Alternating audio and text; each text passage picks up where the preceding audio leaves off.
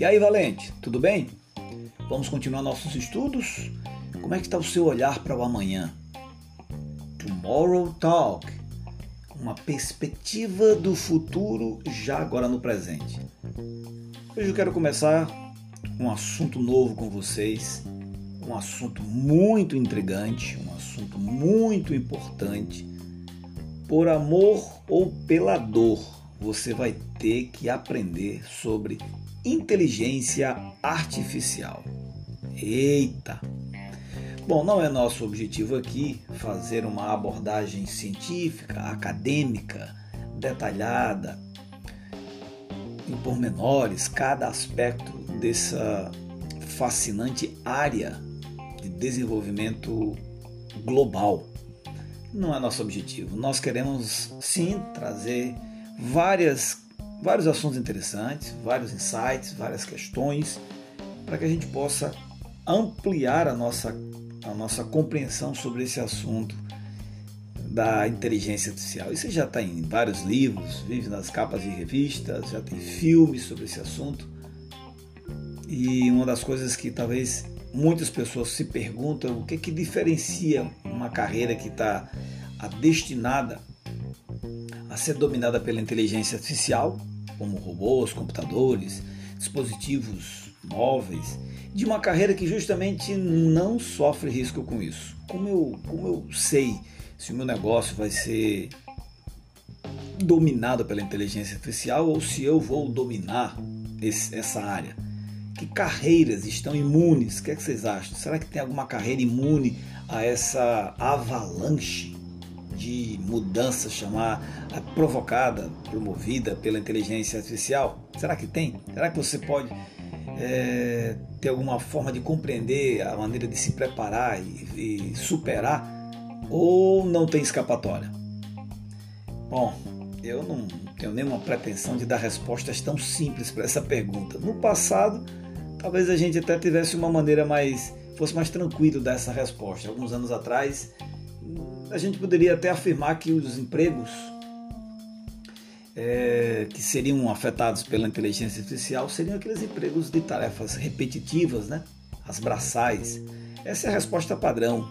Ah, os empregos repetitivos, esses aí vão desaparecer, que a inteligência artificial vai substituir. E tá certa essa observação, não tá errada não, é isso mesmo. Isso aconteceu, isso está acontecendo, e onde tiver tarefas repetitivas, essas aí serão substituídas. Só que essa alteração nem depende muito de inteligência artificial. Isso já está lá desde, desde o início da Revolução Industrial. Os movimentos repetitivos, os cálculos, inclusive da própria administração científica, em cima desse aspecto, analisando movimentos repetitivos. Agora, a gente está entrando numa era um pouco mais complexa e a inteligência artificial também está chegando em, em está desenvolvendo tarefas mais complexas. Cada vez são programas, são algoritmos, são equipamentos, são softwares que fazem leituras mais complexas e eles estão aprendendo ao longo do tempo. É esse processo, essa, esse aprendizado, essa melhoria que realmente tem trazido bastante holofote sobre a inteligência artificial, que os avanços que estão acontecendo são realmente significativos. Na própria computação, a gente percebe isso. A capacidade de leitura de muitos dados para poder ter uma decisão melhor, para tomar, é, fazer, ser mais assertivo na hora de decidir, requer melhoria na área computacional e isso aconteceu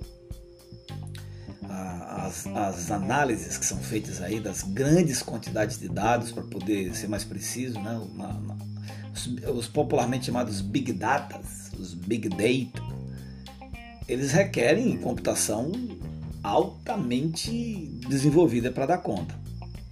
E desse ponto de vista já está sendo atendido.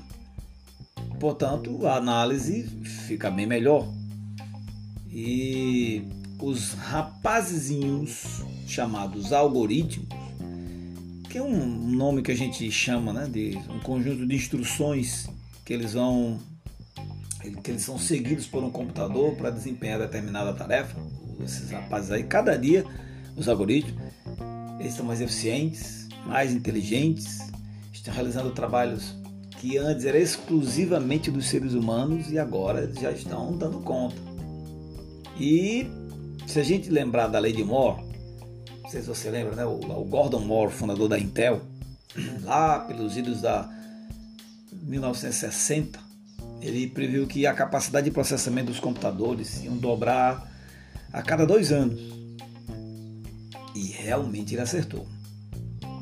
Com talvez um agravante que não está mais de dois anos. Hoje o conhecimento está dobrando em um tempo menor. Mas os princípios mantiveram-se os mesmos, de fato. Se você olhar de onde você, não sei quando você está ouvindo esse áudio, mas se você olhar para trás e olhar a área de tecnologia de cinco anos atrás para hoje, eu vou dar esse recorte um pouco maior, você já começa a perceber como as coisas estão mudando rápido. Novas empresas estão surgindo, big players, áreas bem disruptivas, coisas às vezes analisadas só, vistas só em cinema. Agora já está aí sendo negócio, já está sendo usado por nós no nosso dia, dia, no nosso dia a dia. Então, se esse ritmo aí se manter, é, certamente essas questões de inteligência artificial vão fazer também sua, sua progressão, né, mas nem geométrica, né, exponencial. É, é, é muito rápido, a coisa é muito rápida. Como a gente está entrando agora na chamada computação quântica, realmente o que vem pelo futuro é assustador. Assustador para nós que olhar, que olhamos para o passado.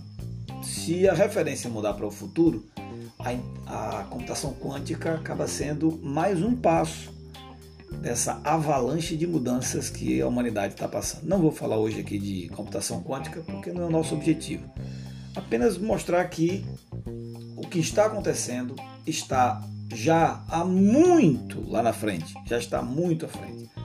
É 5, 10, 15, 20 anos lá na frente. Por isso, às vezes fica meio complicado compreender.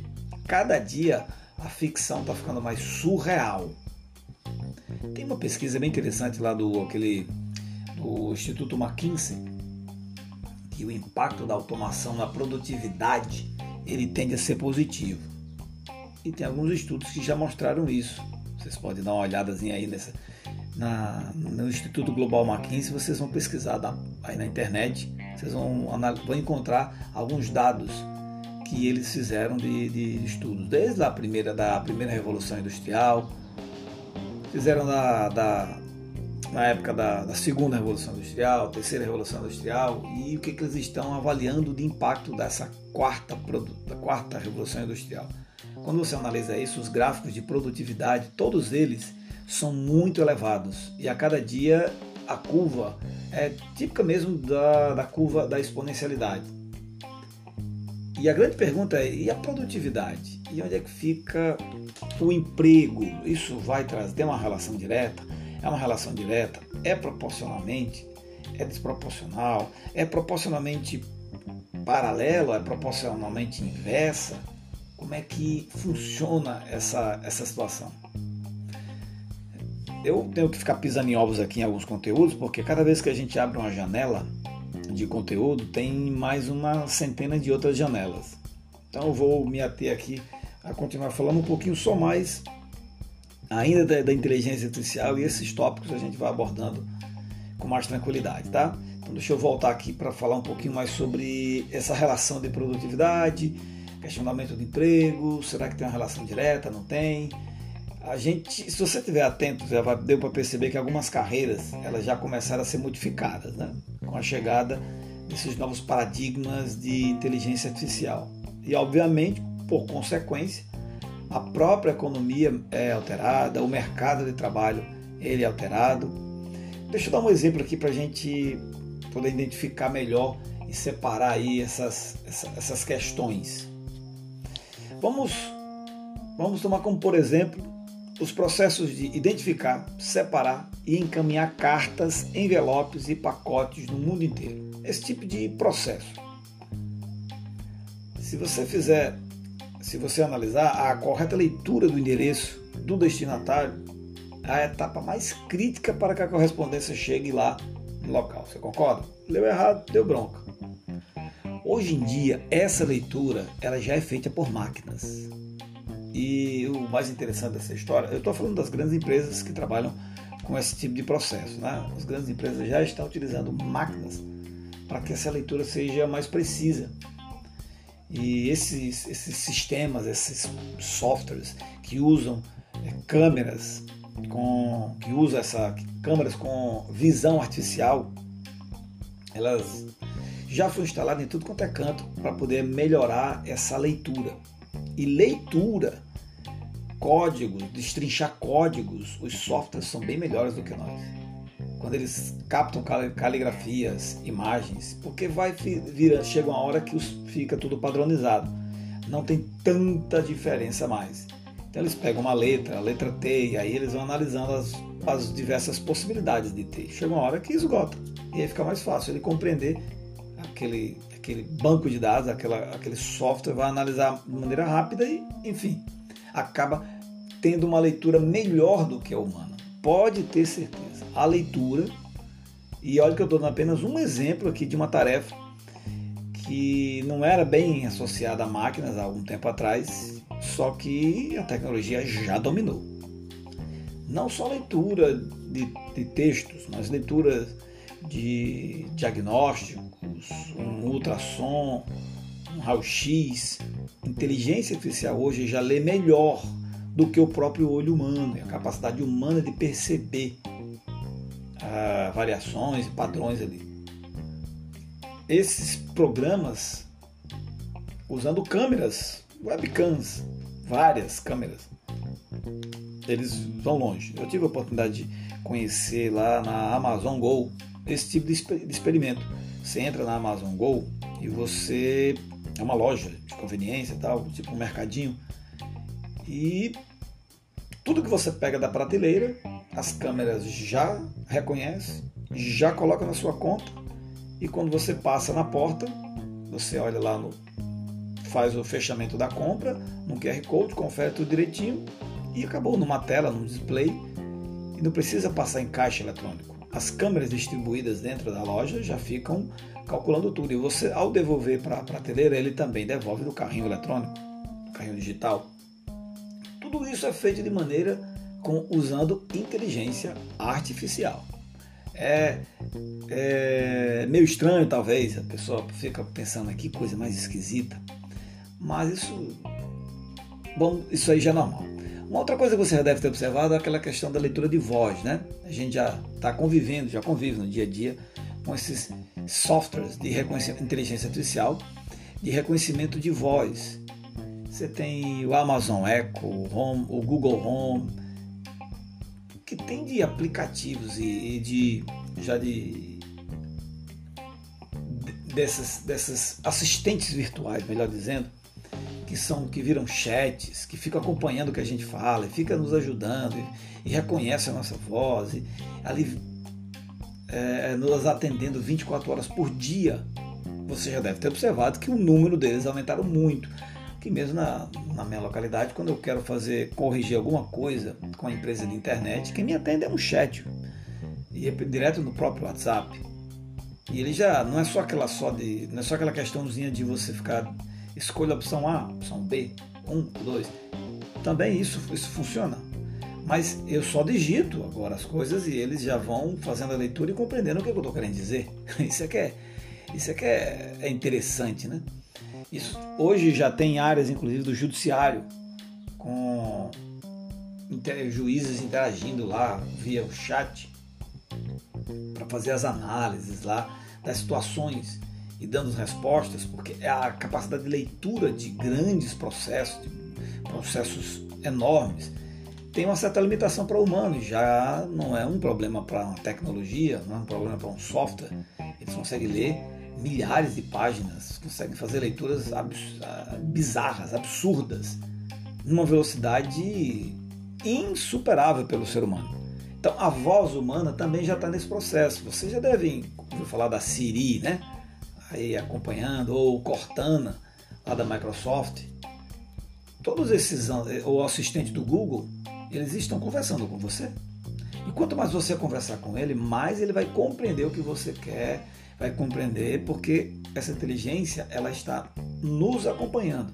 Se você não usar, ela não conhecerá muito você, mas quanto mais você usar, mais ela vai te conhecer, vai poder te auxiliar nesses processos.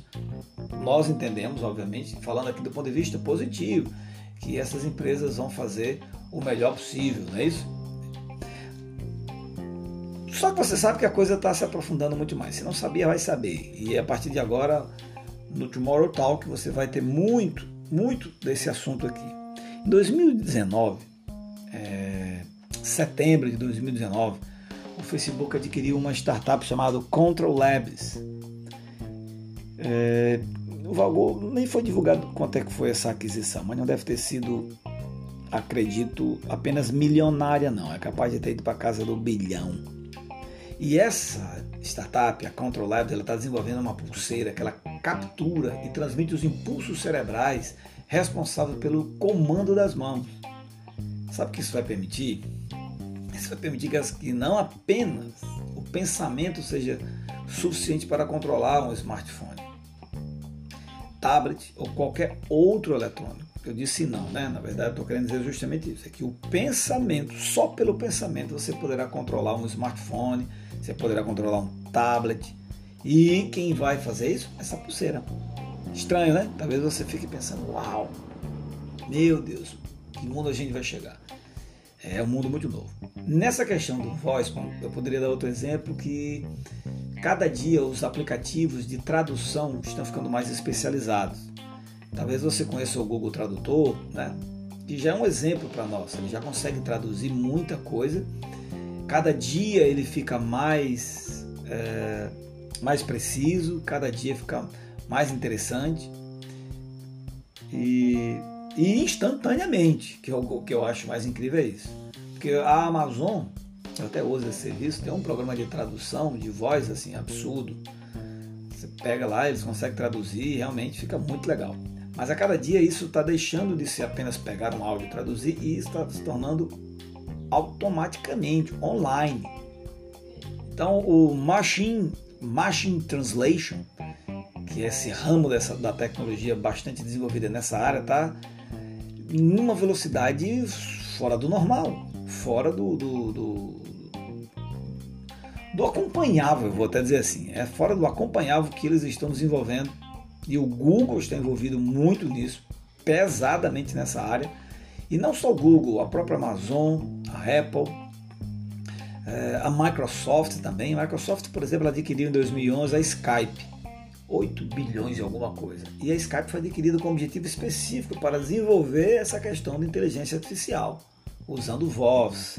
Porque está todo mundo querendo também criar meios de traduções automáticas a tradução, um idioma diferente, acaba sendo uma barreira para muitas pessoas, aprendizado, para o turismo, para os negócios. E como a inteligência artificial é muito eficiente nessa questão de leitura de texto, de imagens, agora também em áudio, é uma questão de pouquíssimo tempo essa barreira ser totalmente superada e aplicativos que já vão traduzindo instantaneamente enquanto a gente fala, a outra pessoa já poderá compreender. Em breve, nem precisa de aplicativos, softwares já fará praticamente essa tradução automática e o nosso cérebro conectado com esses equipamentos. Já vamos falar depois ainda sobre a startup do Elon Musk, já praticamente vai traduzir isso para nós, de cérebro para cérebro, traduções automáticas. Mas vamos com calma porque esses assuntos assuste, tem gente que fica logo espantado. Espante não. Se prepare porque é inevitável. Você só tem que tomar as atitudes corretas para não ficar para trás e compreender o que está acontecendo e usar isso a seu favor e para não ser usado. Com certeza uma das duas coisas vão acontecer. Mas vamos parar por aqui. Um forte abraço. A gente se encontra no nosso próximo Tomorrow Talk.